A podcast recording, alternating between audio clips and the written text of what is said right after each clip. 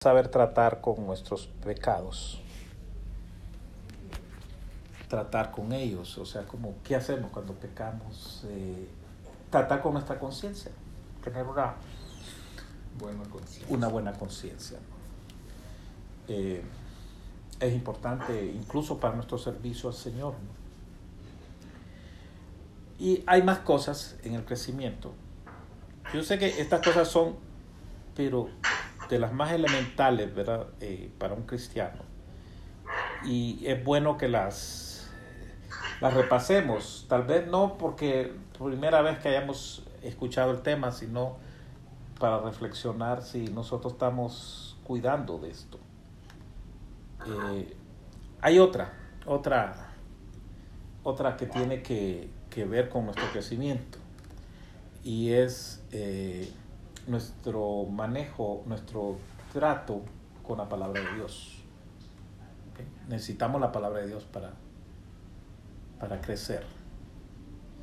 Eh, yo sé que es, es un, una discusión bien, bien elemental, ¿verdad? Que todo cristiano, por lo menos nosotros hemos sido instruidos desde el principio, cuando venimos al Señor, a, a valorar la palabra de Dios. Eh, a veces la gente dice la Biblia, ¿verdad? Pero cuando nosotros hablamos de la Biblia, eh, muchas veces nos referimos a un libro que está impreso, ¿verdad? Aquí usamos papel, tinta, bueno, ahora tenemos forma electrónica y ahí está eso impreso. Pero cuando lo vemos en términos de la palabra de Dios, eso no se queda ahí, ¿verdad? En, en el papel, ni, ni en lo impreso, ni en lo que hayamos grabado, ¿no? Sino que trasciende, ¿verdad? Va a nuestras vidas, a nuestros corazones. Y, y, es en esos términos que nos interesa hablar de la palabra de Dios. Eh, es, es, es, indispensable la palabra de Dios para el crecimiento espiritual. Necesitamos eh, ser expuestos a la palabra eh, de Dios. Miren lo que dice en Lucas 4:4. Eh, aquí el Señor cita el Antiguo Testamento. Lucas 4:4 es un pasaje que todos lo sabemos, pero es bueno traerlo otra vez y ponerlo aquí a ver qué, qué el Señor nos dice. Lucas 4:4, ¿qué dice?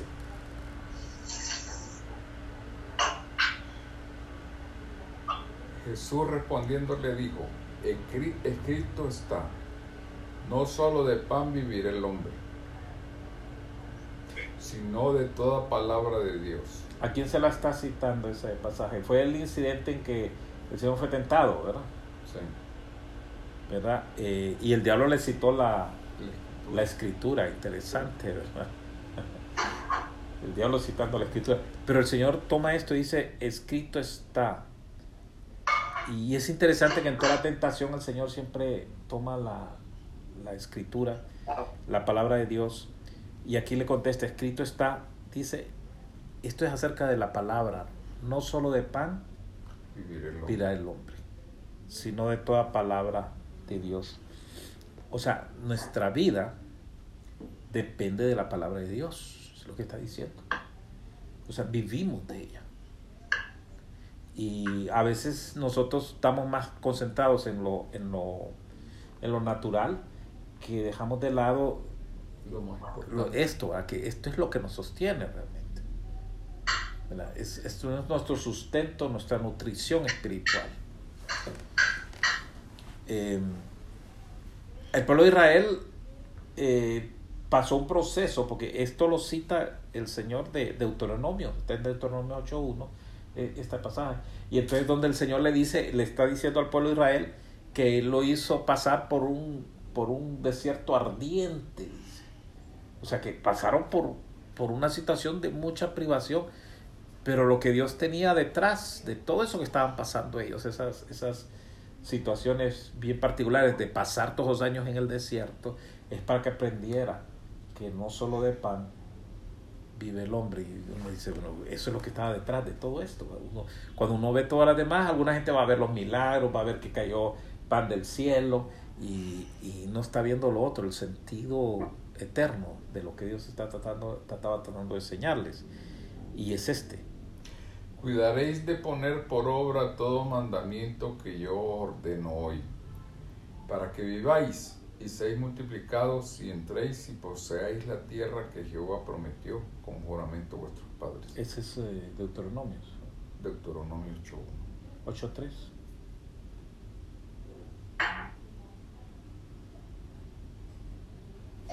Y te afligió y te hizo tener hambre. Mira lo que le hizo Dios al pueblo de Israel. Te hizo tener hambre, le dice. Ajá.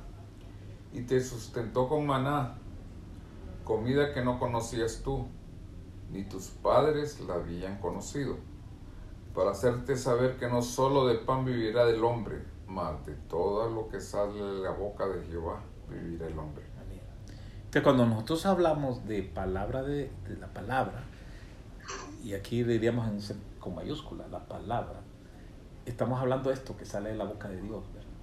Vivimos de lo que ha salido de la boca de Dios. Entonces, cuando nosotros leemos la Biblia, ese es lo que es nuestro, nuestro interés. Lo que ha salido de Dios, lo que Dios nos ha dado a nosotros para sustentarnos. Entonces, es necesario, ¿no? Es nuestra comida, es nuestro pan. Si este pan falta, vamos a ser débiles. Si este pan es abundante, nosotros vamos a fortalecernos, nos va a sostener. Pero así como lo, en lo físico la comida diaria nos sostiene, por la cual oramos, ¿verdad? darnos el pan de cada, Día. de cada día, pues Pero también, también- ocupamos esta, ¿no? El principal que es el de la palabra de Dios. Entonces, no, no solo es la comida física, sino es esta. Y sí, eh, tenemos que ponerle atención, ¿no? Más estamos atentos a conseguir el pan diario, ¿no? el otro, el- Es el afán. es nuestra afán. Pero el Señor nos enseña esto. Entonces es esencial ¿verdad? para poder crecer. Eh, hay otra figura que el Señor usó y está en, en Juan 6. Yo no sé si recuerdan este pasaje. Ahí nos relata que Jesús alimentó, creo que fueron cinco mil, cinco mil personas. Y recuerdan lo de los, eh, ¿cuántos eran? Cinco panes y, y- y tres peces. Y, y eso, es una cosa interesante lo que pasó ahí, porque resulta que el Señor les hizo, eh, le, le pregunta a los discípulos, ¿y qué hacemos para darles de comer? ¿verdad? Y, y dice allí el, el Evangelio que él lo estaba haciendo para probarlos. Y entonces aquellos fueron que empezaron a decir, tenemos 200 denarios. ¿Y, qué es eso para tanta gente? Aquí hay un niño con cinco panes y, y tres peces. Pero ¿qué es esto para tanto? Dice. Y entonces yo le dice, siéntenos, mándenle sentarse. Y, y dice que bendijo esto, ¿verdad? Y les empezaron a repartir, ¿verdad? Y al final 12 cestas se recogieron. Bueno, la gente quedó tan impresionada porque sí se dieron cuenta de lo que había pasado ahí. ¿Verdad? Quedaron impresionadísimos. Que dice el relato de que lo querían, querían apoderarse de él, dice. O sea, se lo iban a llevar para hacerlo rey. Y como él sabía lo que iba a pasar, imagínate qué interesante, el Señor ahí tenía la oportunidad de ser el rey. Y nosotros a veces esas oportunidades no las perdemos, tenemos oportunidades de ser las figuras importantes. Entonces, aprovecha, le dice en nuestra cultura arrebata. Pero el Señor dice que él sabía que lo querían hacer rey y se fue. Se fue. O sea, no lo, no lo hallaron. Cuando estuvieron buscando, no lo hallaron. En la mañana los discípulos cruzaron el, el creo que es ahí el relato que dice que, que ellos cruzaron el, en barca, ¿no? Se fueron y, y fue cuando el Señor después los alcanzó, porque ellos se fueron solos y todos los demás vieron que se fueron solos, ¿verdad? Y entonces no hallaban al Señor, pues según ellos había quedado ahí el Señor, ¿verdad? En, este, en el lado del... y entonces, eh, eh, pero el Señor en la noche se fue y dice la escritura que se fue caminando sobre las aguas. Y ellos le recibieron, primero estaban asustados, le recibieron. Entonces nunca vieron al Señor que se fue con ellos. Entonces la mañana siguiente va, busca al Señor, ¿verdad? Porque es que eso, eso estuvo fenomenal, pues lo que pasó, comieron todos, se saciaron, so- sobraron 12. Y relata que cruzaron, que, que fueron hasta allá a buscarlo, a Capernaum, al otro lado lo fueron a buscar.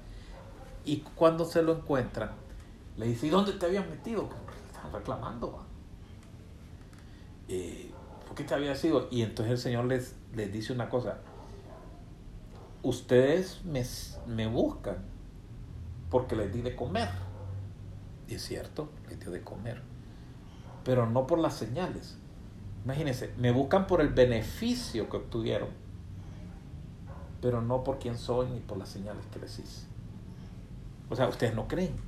Ustedes lo que quieren es tener comida. Otra vez la comida. La comida. Entonces aquí el Señor los va llevando hacia donde Dios nos quiere llevar a todos nosotros. Y entonces, cómanme. el, todo, todo, todo lo que sigue a continuación, después de que cuando les digo a usted, no por las señales que hago, y entonces todavía le pregunta, ¿qué señal hace? Pues, para que creamos, dice. Nuestros padres empiezan ellos a sacar, o sea, nuestros padres sí vieron señales, nuestros padres comieron, comieron eh, pan, del, pan del cielo, dice, comieron pan del cielo. Así le dijeron ellos, pero esa es una señal, dice.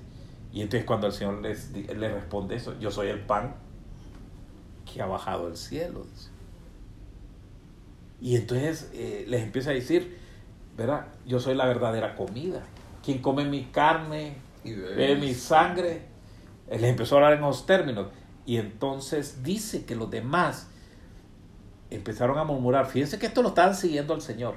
Lo empezaron a murmurar y decir, bueno, y este no es, eh, eh, no es, no es eh, el hijo de José y sus hermanos no viven entre nosotros. ¿Cómo es que dice que ha bajado al cielo?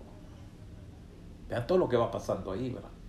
Y entonces el Señor todavía pone la cosa un poquito más fuerte cuando les empieza a decir a continuación de que comanme a mí. El que, el que, mí, el que de mí come, yo lo resucitaré en el día postrero. Y empieza todo, todo eso. Y, y entonces dice que fue tal la, la, reacción de ellos. Y dice esto el relato de los evangelios. Y muchos desearon de seguirle.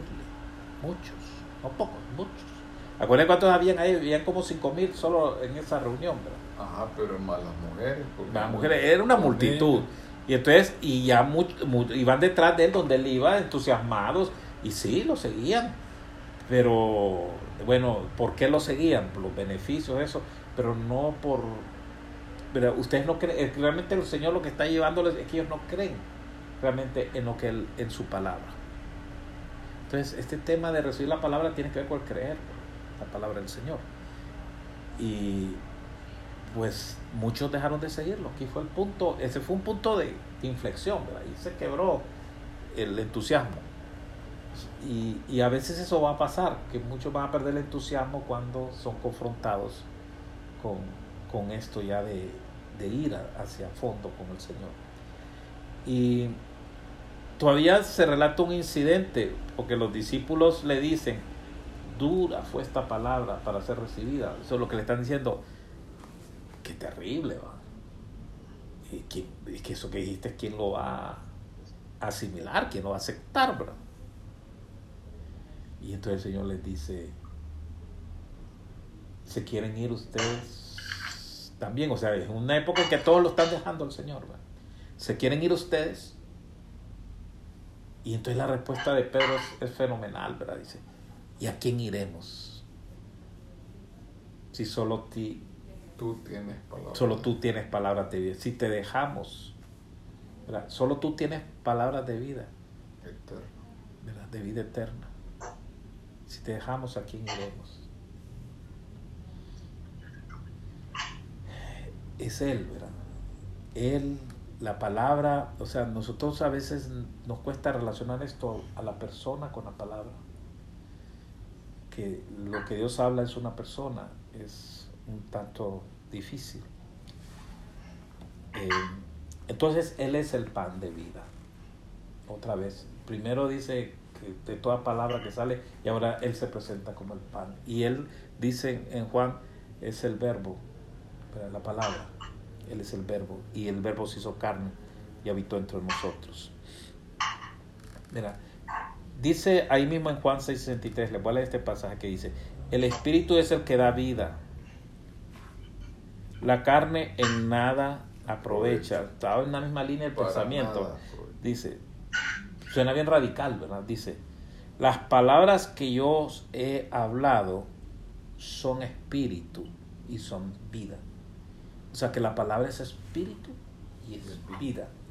La palabra puede entrar a nuestros corazones y vivificarnos. Entonces, es una fuente de vida. Por lo tanto, para nosotros es importante estar expuestos, estar recurriendo a la palabra. Eh, en Juan 17, el Señor hace una oración por nosotros. Y entonces uno, estas oraciones son un poco extrañas porque no es la forma que nosotros oramos, pero, pero el Señor dice esto, santifícalos en tu verdad, santifícalos en tu verdad. Está orando por nosotros, por todos nosotros y los que habían, por los discípulos y los que habían de creer a través de esto. Dice, santifícalos en tu verdad. Tu palabra es verdad. Santifícalos. Santifícalos. Bien, la palabra santificar significa apartarnos, apartar pa- para Dios. Algo se santifica, quiere decir que se aparta para Dios. Se va apartando para Dios. Entonces la palabra es eso. Nos va apartando para Dios. Nos va separando para Dios. Nos va pasando eso algo adentro. Si antes éramos más, más tirados a ciertas cosas, la palabra nos va a ir eh, cambiando, ¿no? Eh, nuestras vidas para que nos acerquemos a su voluntad. Entonces, dígame si no es importante la palabra como una fuente para nuestras vidas eh, en el día a día, ¿no? Entonces, nosotros tenemos que acercarnos a la palabra. Hay, que hay varias formas de acercarse, porque hay, hay alguien que se acerca solamente por el puro eh, Seso. eh, seso, al conocimiento. Y la manera en que nosotros nos tenemos que acercar eh, corazón es, es buscando la vida que, que viene de Dios en la palabra. Esa es una actitud que debemos de cultivar en nosotros. Eh, es como que quisiéramos escuchar al Señor realmente. O sea, si nos concentramos en, la, en, en, en el papel y la tinta, es una cosa. Pero si lo que hay detrás de nuestro corazón es oírlo a Él, va a ser otra cosa. ¿no?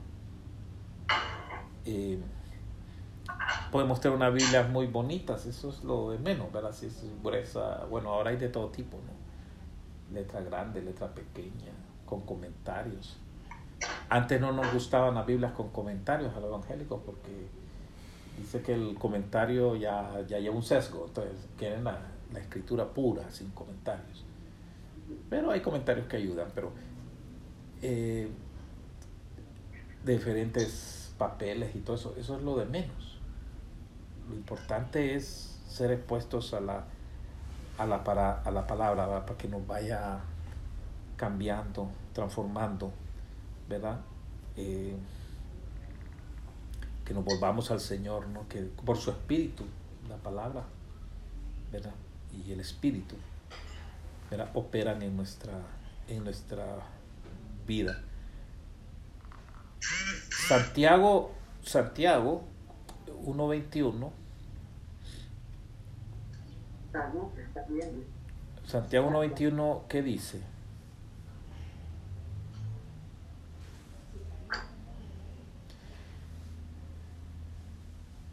Dice, Santiago 1.21 dice uno de los efectos que, que tiene la, la, palabra en nosotros. Eh, cuando nos acercamos realmente, porque es que depende cómo uno se acerca a la, a la palabra. ¿va? Si uno se acerca buscando la vida, buscando al Señor, es que uno está dispuesto. Pero ¿qué dice Santiago 1.21? Por lo cual, desechando toda inmundicia y abundancia de malicia, recibir con mansedumbre la palabra implantada, la cual puede salvar vuestras almas. Entonces dice que debemos acercarnos a la palabra con una actitud de, de quitar esos pecados, ¿verdad? Por ejemplo, dice desechando, porque ahí dice que así como nos vamos a acercar, ¿cómo vamos a acercarnos? Desechando toda inmundicia, o sea, haciéndola a un lado, abundancia, malicia, o sea, un poquito más sutil eso, ¿verdad? Bueno, aquí hay una versión que dice, por eso, despónse de toda suciedad y de la maldad que tanto abunda. De esa manera podrán recibir con humildad la palabra sembrada. O sea, aquí la forma de acercarse es haciendo a un lado esas cosas. O sea, nosotros tenemos que tener esa actitud, ¿verdad? De acercarnos de esa manera, o sea, desechar con una actitud de humilde, mansa, dice aquí, ¿verdad? Eh, con una actitud de querer quitar el pecado, ¿verdad? Y con espíritu humilde y manso, ¿verdad? La palabra que ha sido, ¿qué? Plantada, implantada en nuestro corazón, ¿verdad? Eh, que tiene el poder de salvarnos, dice. Nos salva la palabra, ¿verdad? Eh, nos va a salvar de qué? De los pecados que tenemos, nos asedian constantemente, ¿no? Porque el pecado no separa del Señor. Claro. De la vida egoísta, nos, también nos va, nos va a salvar. Somos bastante egoístas, ¿verdad?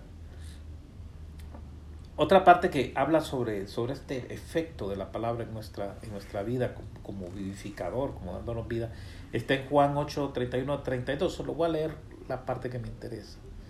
Lo que dice el Señor aquí. Si vosotros permanecéis en mi palabra, si permanecéis, dice, ¿en qué vamos a permanecer? En su palabra. En su palabra. O sea, eh, eh, nosotros no podemos separar al Señor de la palabra, ¿verdad? van unidos si vosotros permanecéis, dice, en mi palabra, o sea, lo, Él, la palabra del Señor, seréis verdaderamente mis discípulos y conoceréis la verdad y la verdad os hará libres. Si permanecen en mis palabras, ¿verdad? Si permanecen en mi palabra, seréis verdaderamente mis discípulos. Bien, esto se lo dijo el Señor a, a unos que lo seguían al Señor, o sea, que ahí estaban detrás, y él, pues, aclarándoles más de qué se trataba seguir al Señor. Porque esto también nosotros tenemos que preguntarnos, nosotros le seguimos. ¿Y de qué se trata seguirle? Para algunos es simplemente tener una Biblia que la anda bajo el brazo. ¿Verdad? O que ahora cantan coritos cristianos. Pues aquí había una serie de personas que andaban siguiendo al Señor. Eh, por lo menos físicamente lo andaban siguiendo. Ahí andaban donde él iba, trataban de estar en todo y andaban con él. Y el Señor les dice esto a ellos porque le están siguiendo. Si, si vosotros permanecéis en mi palabra, seréis verdaderamente mis discípulos. Conoceréis la verdad y la verdad os hará libre. Ajá, ¿para qué les dijo que, eran libres? Entonces ellos respondieron, linaje de Abraham somos. No sé, a veces nosotros respondemos a lo que Dios nos está diciendo de esa manera así un poco, o sea, ellos están replicándole. ¿Por qué nos dice que vamos a ser libres si somos libres? Imagínense, y estos son los que le siguen, ¿verdad? Y, y entonces el Señor les... Entonces, ¿por qué nos están diciendo que vamos a ser libres? Le dice. Esto no ni los fariseos, son los que le están siguiendo a él. Y Jesús le respondió, de cierto os digo que todo aquel que hace pecado, esclavo es del pecado. Y el esclavo no queda en la casa para siempre, el hijo queda para siempre. Entonces, va en línea con lo que habíamos hablado antes de que el, peca, el pecado, o sea, al acercarnos la palabra, lo hacemos con una actitud de dejar atrás el pecado. Ellos no se veían como esclavos en su cabeza. Y el Señor le dice, ustedes solo permanezcan en mi palabra, van a ser libres. La verdad va a venir y los va a liberar. Pero ellos no, no lo podían visualizar. ¿Qué más hacemos con la palabra? Bien, la escritura nos da bastantes cosas, eh, detalles sobre la palabra, hay bastante lo que habla, porque este es el centro de todo. Eh, otra de las instrucciones que nos da la, escritura, que meditemos la palabra. ¿Y cómo es esto de meditar? Dice.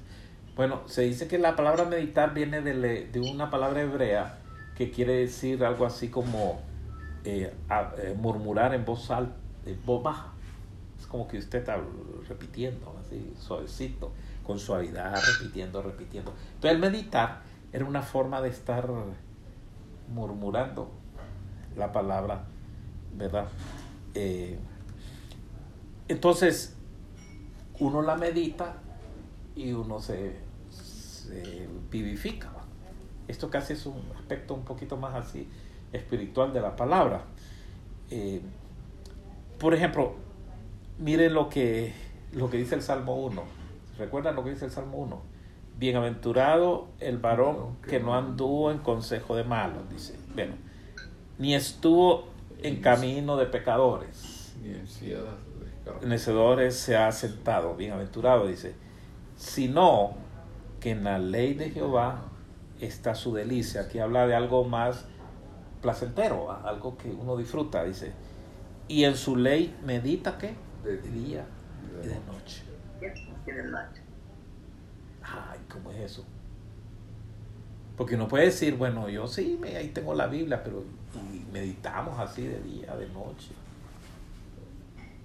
Y a veces no necesitamos mucho para meditarla, porque meditarla es estarla ahí, estarla leyendo, recitando. Eso tiene que ver pensando en ella, dándole otra vuelta. Podemos agarrar algo de la escritura y ir versículo por versículo, así despacito estamos meditándola, meditándola. Eh, otro, otro salmo dice, el salmo 119, 15, en tus mandamientos meditaré, consideraré tus caminos. Y meditaré y consideraré. Está hablando de algo que ocurra dentro de nuestros pensamientos. en mis, de tus mandamientos yo voy a meditar. Allá decía que día y noche. Aquí voy a considerar tus caminos. O sea, voy a, voy a pensar un poco sobre eso que me está diciendo, que está diciendo tu palabra. Eh, ¿Te recuerdas lo que le dijo el Señor a Josué? él tiene la, la Torah, él tiene la, la, ley de Dios, ¿verdad? Uno diría, no es mucho, ¿verdad? Comparado a todo lo que nosotros, toda la revelación, ¿verdad? Pero con lo que a él se le, se le entregó, le dice, nunca se apartará de tu boca este libro de la ley. Aquí la palabra ley es la Torah, ¿verdad? Es la instrucción de Dios, es lo que quiere decir. Nosotros leemos ley no por nuestra cultura pensamos un montón de cosas. Pero aquí está hablando de la instrucción, del consejo de Dios, dice, sino que de día y de noche meditarás en él. Otra vez meditar, A José se lo está diciendo. Y es un general el hombre este, ¿va? Que va a dirigir un ejército para conquistar una tierra y el punto clave es meditar. Meditarás, dice para que guardes y hagas conforme a todo lo que está escrito. Entonces harás prosperar tu camino y todo te saldrá bien. Bien, entonces hay una diferencia entre leer y meditar,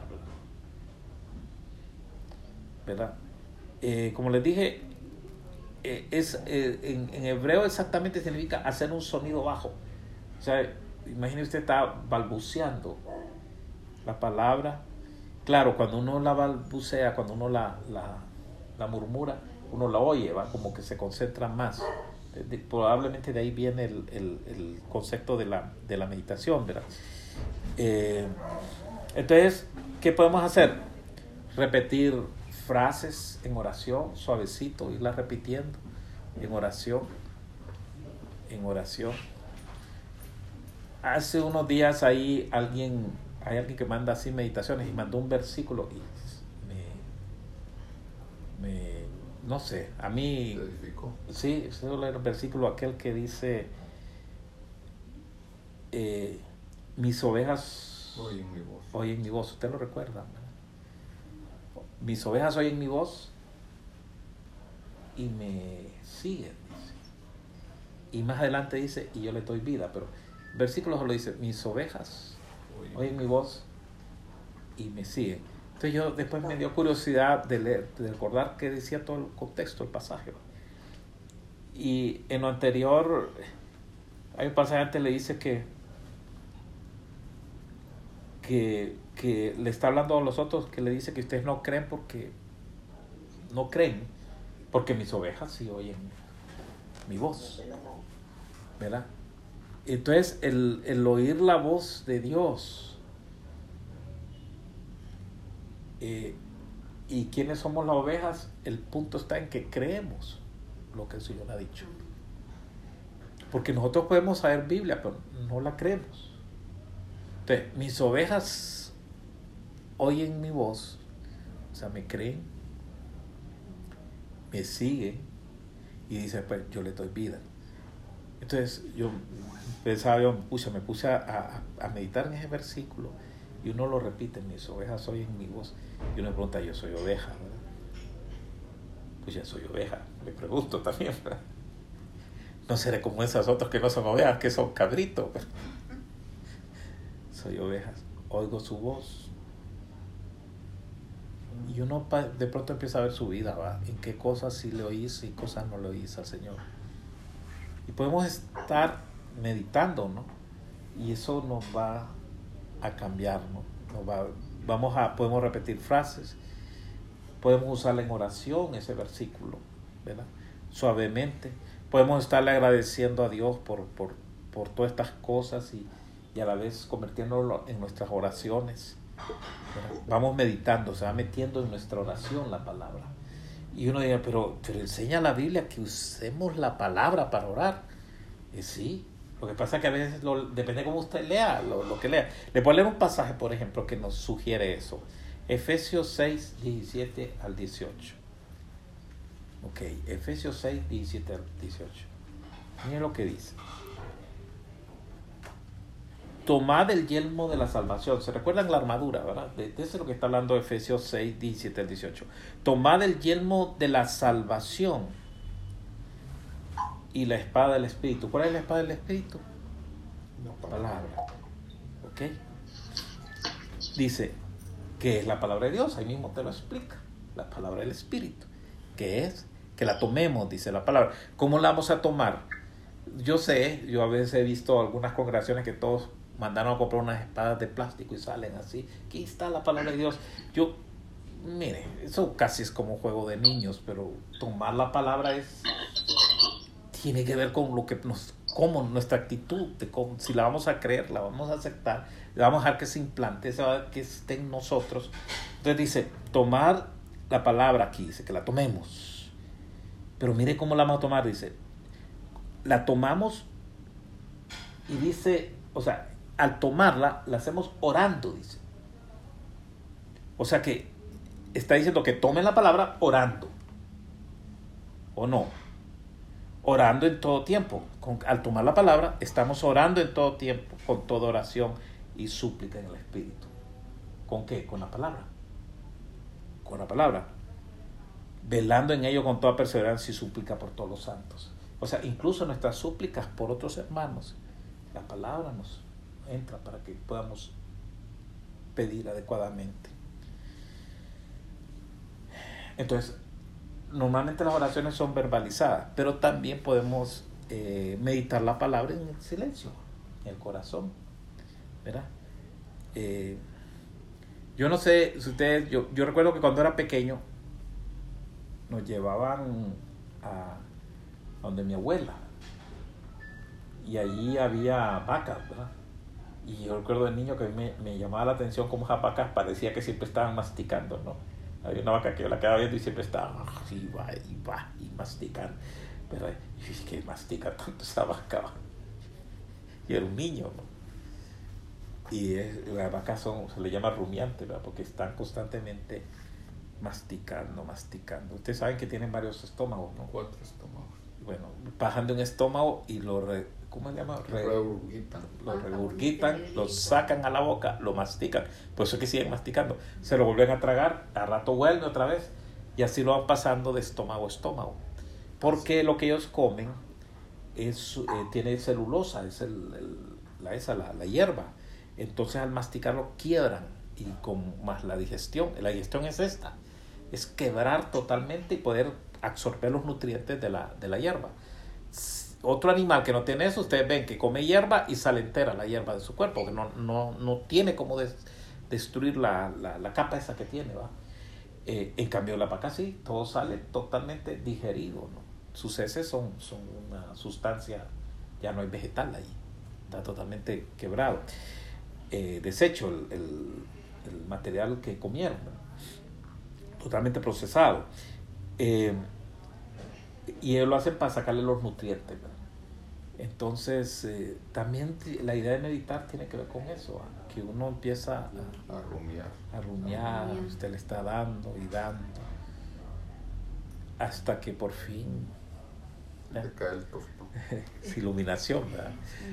La, el entendimiento de Dios. Dice que no es tan adecuado usar la palabra revelación, ¿verdad? sino más iluminación, porque es más precisa en cuanto a lo que tenemos, más luz, pues, más entendimiento. Y que puedo decir la palabra que solo en tu luz veremos la luz. Sí. Si no buscamos la luz del Señor, así como las plantitas buscan el sol, no vamos a recibir luz. Bien, eh, y bueno, otra, otra cosa eh, que tenemos aquí, bueno, meditarla, leer la Biblia, sí, hay que leerla, ¿verdad? Eh, hay tantas cosas ahí que aprender, hay, hay asuntos que son relatos, historias, hay, hay vemos a Dios hablando directamente ¿va? de su palabra y tenemos que familiarizarnos, ¿no? ¿verdad? Eh, nos va a ayudar para que podamos ayudar a otros también, ¿no? La escritura, ¿no? Lo que dice Timoteo, toda la escritura es, según de Timoteo, perdón, 3.16, dice, toda la escritura es inspirada por Dios, útil para enseñar, toda, toda. Para para instruir, para corregir en justicia, a fin de que todo hombre de Dios sea perfecto y enteramente preparado para, toda buena obra. Eso es lo que dice. Entonces, para nosotros esto es clave, ¿verdad? Para nuestra vida, para hacer... Y bueno, aquí hay que leerla, pues. O sea, el leer a veces no, no entra al nivel de meditación, ¿verdad? Pero, pero la leemos, nos exponemos. Así que por algo hay que empezar. ¿no? Pues sí, la, la, lectura puede ser así, simplemente lectura, ¿verdad? Eh, y la meditación, pues no, ya son porciones más pequeñas, porque es para estar meditando por tiempo y todo eso. Y, estar, y, y está bien que sean cosas. Esto tiene que ver con Deuteronomio cuando Dios le da instrucciones a, al pueblo de Israel, que en Deuteronomio 6 le dice, oye Israel, el Señor tu Dios uno es. Y amarás al Señor con toda tu mente, con todas tus fuerzas. Y estas palabras se las enseñarás a tus hijos cuando estén comiendo, cuando vayan por el camino. Te la vas a repetir. Te la vas a repetir. Y las vas a escribir en las puertas de entrada de tu casa. Ahí las tendrás y en tu cabeza también hay, hay, ciertos movimientos cristianos que acostumbran a tener, pero nosotros tenemos en nuestras casas cuadros, adornos, pero ellos usan bastantes eh, cuadros, pero con textos bíblicos, con letras bien bonitas, así, para tratar de, de cumplir con eso. Que lo pondrás por acá, lo pondrás por... Entonces, eh, uno dice, ¿cómo puede poner todo? Entonces, no, no lo puedes poner todo, pero, pero puedes poner algunas porciones que son, son importantes. Bien, el otro nivel con la, con la palabra tiene que ver con estudiar la, la, la escritura, estudiarla, lo que llama estudiarla diligentemente.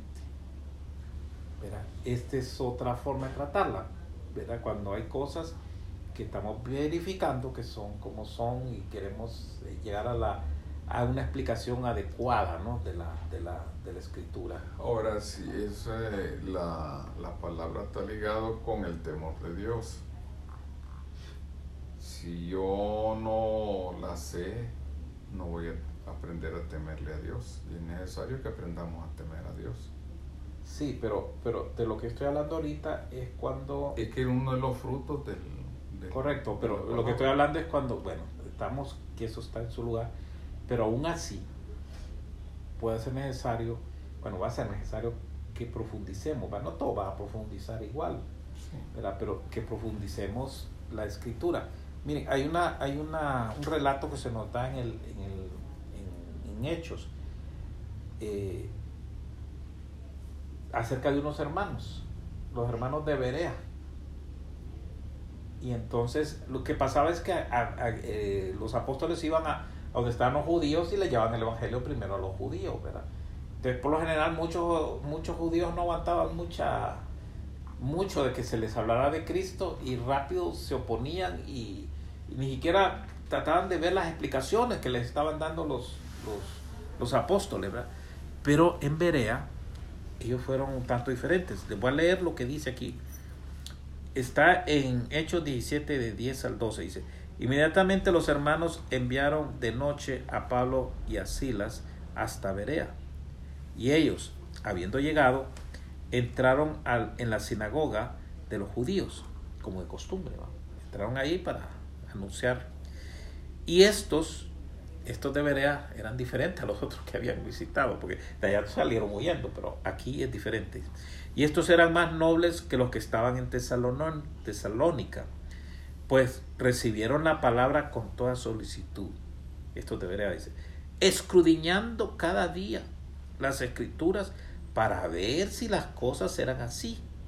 Así que creyeron muchos de ellos y mujeres griegas, dice, de distinción, y no pocos hombres.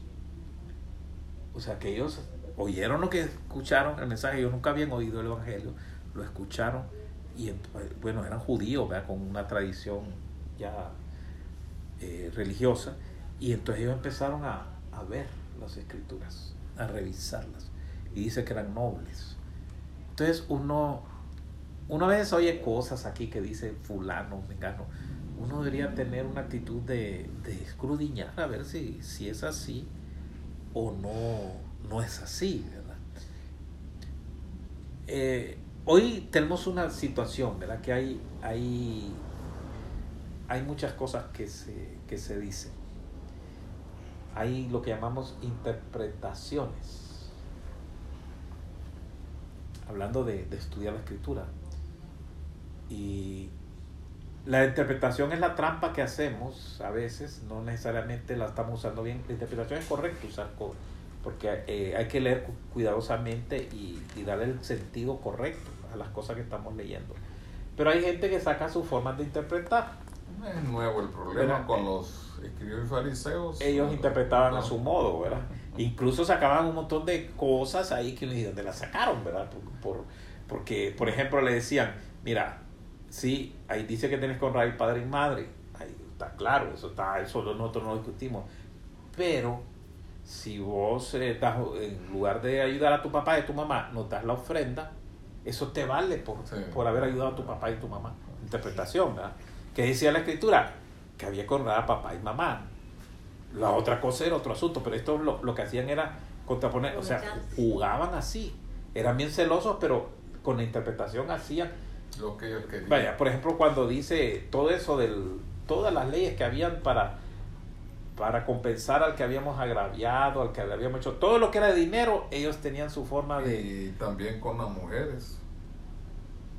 Ah, con las mujeres. Por cualquier motivo, se divorciaban de las divorciaban de cualquier por cosas hasta injustas.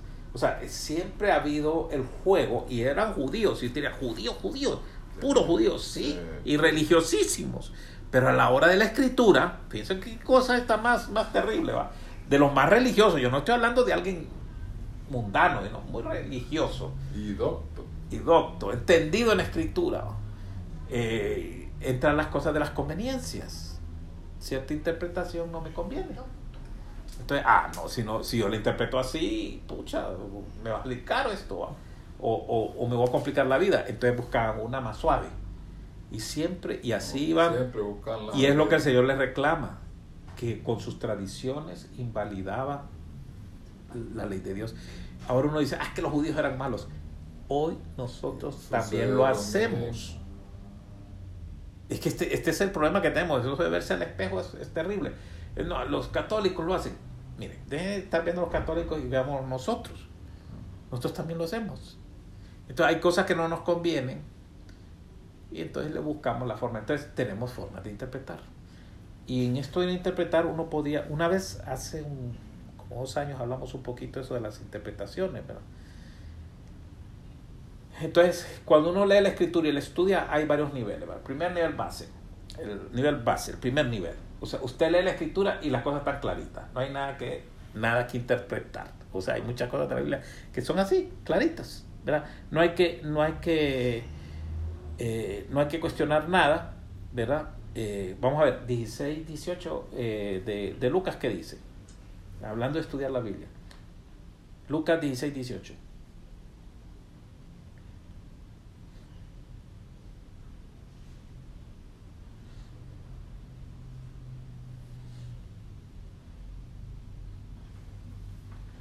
Todo el que repudia a su mujer y se casa con otra, adultera. Y el que se casa con 18, nada más. Sí. Todo el que, el que repudia a su mujer, Y se casa o sea, con que la divorcia, porque la repudia y la divorcia, y se casa con otra, ¿qué El hace? que se casa con la repudiada del marido, adultera. Bien, eso es lo que dice ahí, ¿verdad? Es lo que dice el Señor. Ok. Pero nosotros podemos con la interpretación cambiar el sentido a eso. La Ahí dice, se cambió. ¿perdón? Entonces, el que repudia a su mujer y se casa con otra, ¿qué comete? Adulterio. Bien, está claro. ¿va?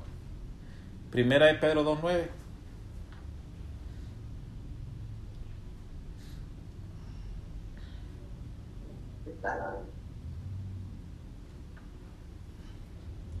Mas vosotros sois linaje escogido.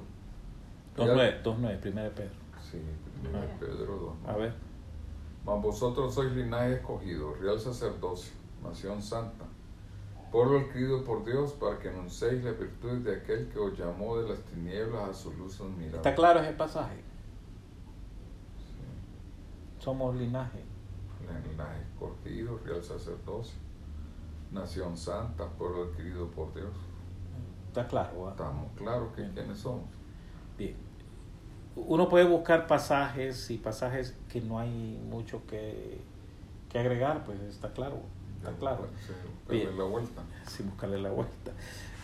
Hay otro nivel, es que las cosas no están dichas directamente, pero se concluyen, ¿o no? Sí. Algún caso, por ejemplo, de algo que se concluye, que no, no está dicho, Bueno, cuando eh, Pablo nos dice, manifiestas son las obras de la carne, ¿verdad? y después pone cosas semejantes a estas. este vos podías eh, Sí. considerar alguna, pero digamos, eh, dice, ir y hacer discípulos a todas las naciones. ¿A quién se lo dijo eso? a los apóstoles. A nosotros no. Sí, sí, es lógica. Pero, pero, pero cuando leemos todo lo demás y otros, otros versículos por ahí, concluimos que también es un mandato para nosotros. Pero esas conclusiones son correctas, ¿verdad? Hay cosas así Sí. que uno va concluyendo, Que sabemos que no lo era a ellos que lo estaba diciendo. sino a nosotros también. Sí.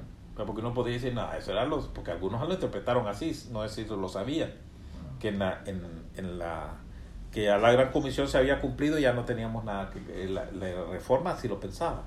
Por eso es que no mandaron misioneros, porque ellos pensaban que ya se había cumplido. Pero por conclusión, nosotros varias cosas en la Biblia, vemos una cosa, vemos la otra, pues está claro ¿va? la conclusión. Alguien decía por ahí, es que la Biblia no habla del aborto. Algo que prohíbe el aborto, habla la Biblia. No, no así. Pero concluimos Que está mal. que está mal. Bien. Este es el del aborto, hay que trabajarlo un poquito porque hay varios, varios partes de la escritura donde nos, nos van a dar toda la, la fuerza para, para sostener lo Pero que sí, sostenemos. imagínate que si Dios eh, le reclama al pueblo de Israel que por qué que los está sacando de y los Porque mataban, sacrificaban a sus a hijos. sus hijos, Pues a sí. los dios, a sus niños, a sus niños los Bien, sacrificaban. pero ves cómo empieza el ya no estamos hablando ya de va sacando, ya va sacando, un niño, ya va sacando argumentos y sí, va, en Ah, pues sí. Y al final vas y sí, concluís de que es así, que está. Entonces hay cosas que sí están clarísimas así, ¿verdad? Conclusión. O sea, lo sacamos de varios versículos, uno busca un versículo, otro, y llega a una conclusión, ¿verdad? Aunque no haya explícito. Por ejemplo, estará bien fumar, dice la Biblia sobre no fumar. Sí, pero es que también el Ah, Señor dice que cuidemos nuestro cuerpo porque Ah, nuestro sí, cuerpo te es concluís- templo del Espíritu Santo. Concluir de ahí que somos templo del Espíritu Santo y que quien destruya El- el- el- al, al- al- cuerpo. al templo, Dios lo va a destruir. Ah. Entonces, y así, podemos, mm, cosas de ese tipo, eh, lo del Espíritu Santo, incluso, bueno, eh, son, son bien, bien cercanas, o sea que prácticamente lo encontramos en la Escritura, ¿verdad? Prácticamente, o sea, esas son conclusiones. Tenemos versículos y, y- y vemos viendo que todo apunta hacia la misma.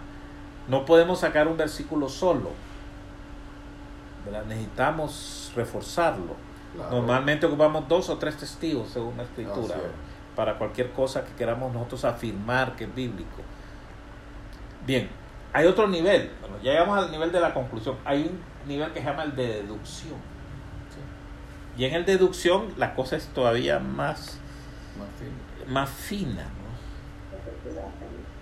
Entonces en el nivel de deducción, y es aquí donde empiezan los problemas que tenemos, porque a los anteriores parece que no hay problema, está li- listo en la Biblia. En eso hay problemas Pero está lo listo, lo dice la Biblia, lo concluimos de lo que dice la Biblia, pero ya deducirlo, bueno, puede ser, puede ser, ¿verdad? Eh, por ejemplo, alguien dice, mire, fíjese que el Señor tenía un grupo de 500, había un grupo de 120, ¿verdad? Aparecen Eh. unos 120 ahí.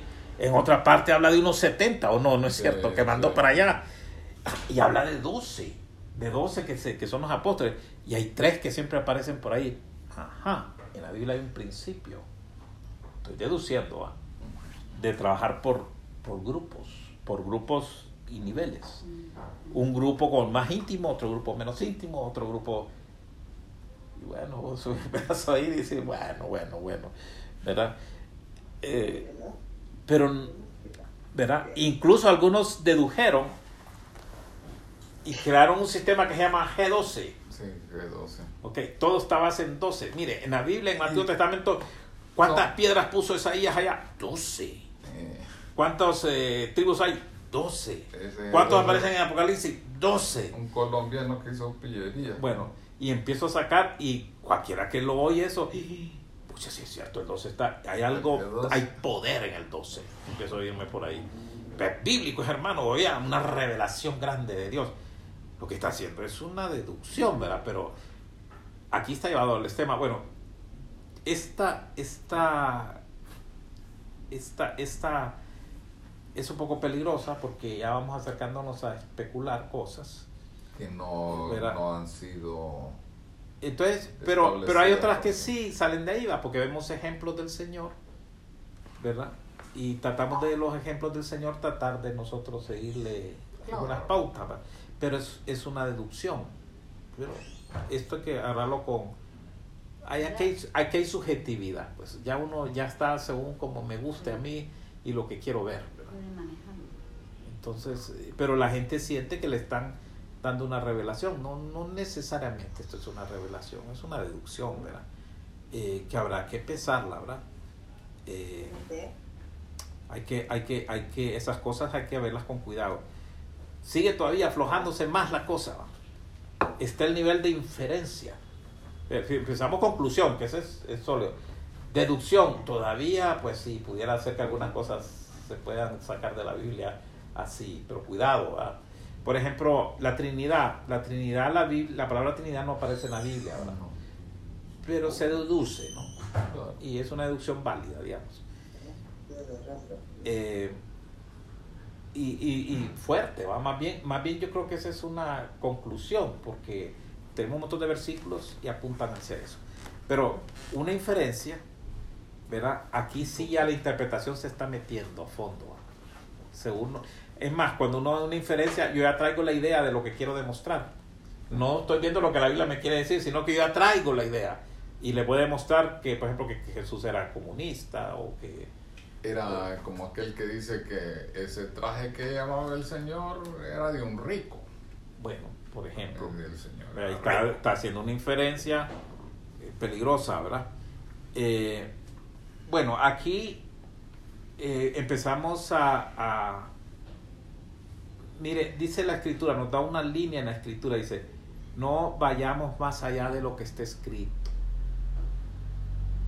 Hay cosas que la Biblia no dice, no están escritas. No están escritas. Ah, pero no las prohíbe, dice algunos ahí. Pucha, pero es delicado, ¿ah? no están escritas. Y que ni sabemos cómo son. ¿Verdad? Y, y de esto se ha metido mucho, ¿verdad? Bastante. de, de lo que no está escrito y empieza a usar, inferirse, ¿verdad? De la escritura A cosas, especular. a, a especular cosas, ¿verdad? algún ganchito agarraron por ahí, pero no, no son cosas que... O que pretendo yo que yo sé más que el otro. Y, y han salido teologías, por ejemplo, teología de la liberación, teología de la prosperidad, y empiezan a sacar un montón de inferencias de cosas que no están realmente allí, ¿verdad? O sea, Y, y, y como el cristiano no escudriña la escritura, y él piensa que, el- que le está diciendo ¿Qué es Lelito? que, que él es el iluminado, ¿verdad? Ya lo llevan de la mano. Sí, y- pues bien. El último nivel es, es lo que se llama la derivación. O sea, imagínense cómo cada vez vamos aflojando la cosa, ¿no? Fuimos desde la conclusión, deducción, hasta ahí más o menos. Después van las inferencias y finalmente las derivaciones, ¿no? Eh, aquí es una subjetividad completa, ¿no? Así, Solo, solo ocupo un versículo para tratar de mostrar lo que yo quiero hacer. así se coló el gnosticismo en el cristianismo. Fíjate que hay, un, hay, hay un, un hermano pone un ejemplo. Hace años salió, hay un pasaje en el libro de Hechos que dice que cuando los gentiles, se- cuando Pablo hubo en el concilio Jerusalén, resulta que eh, la, la gran discusión era que cómo es que ahora habían gentiles cristianos, aunque eso no, al principio eso no, no estaba en la, en la cuenta, pues empezaban a convertir los gentiles y entonces algunos querían hacer los puros judíos, que se circuncidaran, que hicieran todo eso. Que guardaban la ley. Entonces los reunieron y se, y se juntaron ahí. Y entonces eh, Pablo empezó a contar lo que estaba pasando y todo lo que, lo que Dios estaba haciendo entre los gentiles. ¿va? Entonces ellos vieron que sí, pues que Dios estaba haciendo y que llegaron a la conclusión que no había que imponerles la ley. Eso fue una conclusión. Y, y, y Santiago creo que es el que, el que da la conclusión. Creo que es Santiago. Jacobo, sí, Santiago. Y entonces dice, esto es lo que estaba profetizado, dice, que él restauraría el tabernáculo de David. David. Así dice, el tabernáculo de David. Y yo dice, ¿y eso, el tabernáculo de David? Entonces uno va al Antiguo Testamento y encuentra que, que antes, en el interín, que eh, como David llevaba el arca, ¿va? ¿Y para dónde la llevaba? Para Jerusalén. Pero no había tabernáculo ni, ni, ni nada. Entonces lo que había era eh, una tiendita. Era otra tiendita. No era el, del, el que estaba allá en el desierto, porque el del desierto tenía toda esa. Sino era una tiendita donde lo tenían ahí, eh, el arca donde David lo, lo había puesto. Primero fue que lo llevaban y hubo hasta un, hasta un muerto, ¿verdad? Que, que fue porque llevaban el arca. Sí, Sí, así fue, ¿verdad? es, sí, ¿verdad? Porque no y la- lo dejaron en la casa de uno, ¿verdad? Y es. después David, ahí es donde sale danzando David, lo llevan el, el arca hasta, la, hasta el lugar donde lo tuvieron, en un lugar ahí. Y ahí David entraba y lloraba y todo eso. Y puso un montón de cantantes al, al- de música y alabanza afuera. Y entonces a ese se le llama el tabernáculo de David. Después va a venir el que construyó Salomón. del templo. Entonces está el del, el del desierto, este tabernáculo de David, y después El la- templo, el sí. templo ya construido. Pero en el interín, cuando David estaba ahí, no había nada de esas cosas. Y lo que había es esa tiendita. Y en esa tiendita era fiesta constante. Entonces, unos hermanos salieron diciendo que el tabernáculo de David era el ministerio de alabanza. Que, era, que ahora la alabanza se había avivado. Ustedes han visto como un montón de cantos. Entonces, ellos insistían que era el tabernáculo de David. Pero el texto lo que dice es que es la llegada de los gentiles. Es. Entonces, pero la gente sacaba eso y eso se enseñó y como que era doctrina. Entonces, Mm, y fueron más allá porque todo Después una como- liturgia de eso de la danza y- ah, sí, primero había que, que hacer así, después, ya, después las danzas y todo eso. Entonces, ahora la danza, si no tenía la danza, no estabas en la revelación de Dios. Entonces, algo que era una expresión de alegría se convirtió en una, en una cosa. Y después degeneró, ¿verdad? Porque, porque después los ministros de alabanza, muchos se metieron al negocio con esto. Bueno, es un, un asunto. ¿verdad? entonces, eh, porque ahí lo que se estaba haciendo era una, una, Derivación. sí, una cosa que sí, suena bien bíblica, pero no... Pero no era. Entonces, yo sé que esto se complica un poco al decirles todas estas cosas, pero tenemos que estudiar la Biblia, ¿verdad? Principalmente lo que está dicho en la Biblia. ¿verdad? Todas las extravagancias y cosas que otros dicen, al uno estudiar la Biblia uno se va dando cuenta que son extravagancias, que no hay que tomarlas en serio, ¿verdad? Eh, Entonces, el estudio de la Biblia. Finalmente, pues, eh, una de las cosas que va a tener la palabra de Dios en nuestra vida es que va a alimentar nuestra fe, ¿verdad? Como dice la escritura, que la fe viene por el, Oír. por el oír. Pero oír qué? La palabra. La palabra de Dios. Por el oír la palabra de Dios. Así viene la fe. Entonces, crece- queremos crecer en, en fe, tenemos que oír la palabra. Tenemos, eh, lo recién que mencioné, tener cuidado, ¿no? Que es la palabra lo que queremos, la, como dice la escritura, eh, no adulterada. Eh, cuando viene el intérprete, el intérprete a veces, si es un mal intérprete, no un buen intérprete, porque sí, de, sí la Biblia reconoce que hay intérpretes que nos ayudan a entender la escritura, pero un mal intérprete, uno de estos que anda en otro asunto, lo que ellos va a tratar de hacer es que la Biblia diga lo que ellos quieren que diga. Y es al revés, nosotros vamos a decir lo que la Biblia quiere que digamos, no lo que nosotros queremos que ella diga. Y, y aquí pues, cuando la palabra viene así, sin adulteraciones, entonces nosotros sí podemos crecer, ¿verdad? Nos va, eh, nos va a alimentar, va a crecer nuestra fe, va a crecer, ¿verdad? Y bueno, dejaríamos aquí este tema y antes de concluir hacemos una oración. Señor, te damos gracias por lo bueno que eres, porque lámpara tus, a nuestros pies es tu palabra, es lumbrera nuestro camino. Si no, Señor, nuestro caminar sería tan oscuro, tan difícil. No sabríamos qué hacer, Señor. Pero tú nos has sustentado, alimentado, animado, nutrido. Porque tus palabras son vida, Señor. Tu palabra es verdad. Nos has dado la libertad, Señor. Nos has sustentado, Señor. Has llenado nuestra alma y nuestro ser.